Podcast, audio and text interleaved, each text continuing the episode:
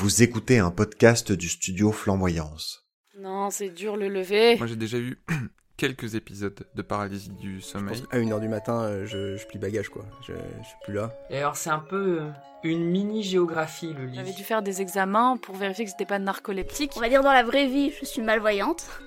Mais je le suis pas forcément en rêve. J'étais pas capable de m'extirper de, de ni du sable mouvant, ni du rêve. Je vais me réveiller du coup plusieurs fois dans la nuit en mode j'ai loupé le réveil. Où je pense que j'ai eu un dialogue avec mon inconscient. Je rageais en fait, je rageais de pas m'endormir. Je me sentais presque jugé par le soleil quoi. C'était un peu bizarre mais. Bonjour, je suis Louis Duruflé et je vous présente le podcast Dormir, un podcast du studio Flamboyance. Dormir, c'est un besoin primaire, comme manger.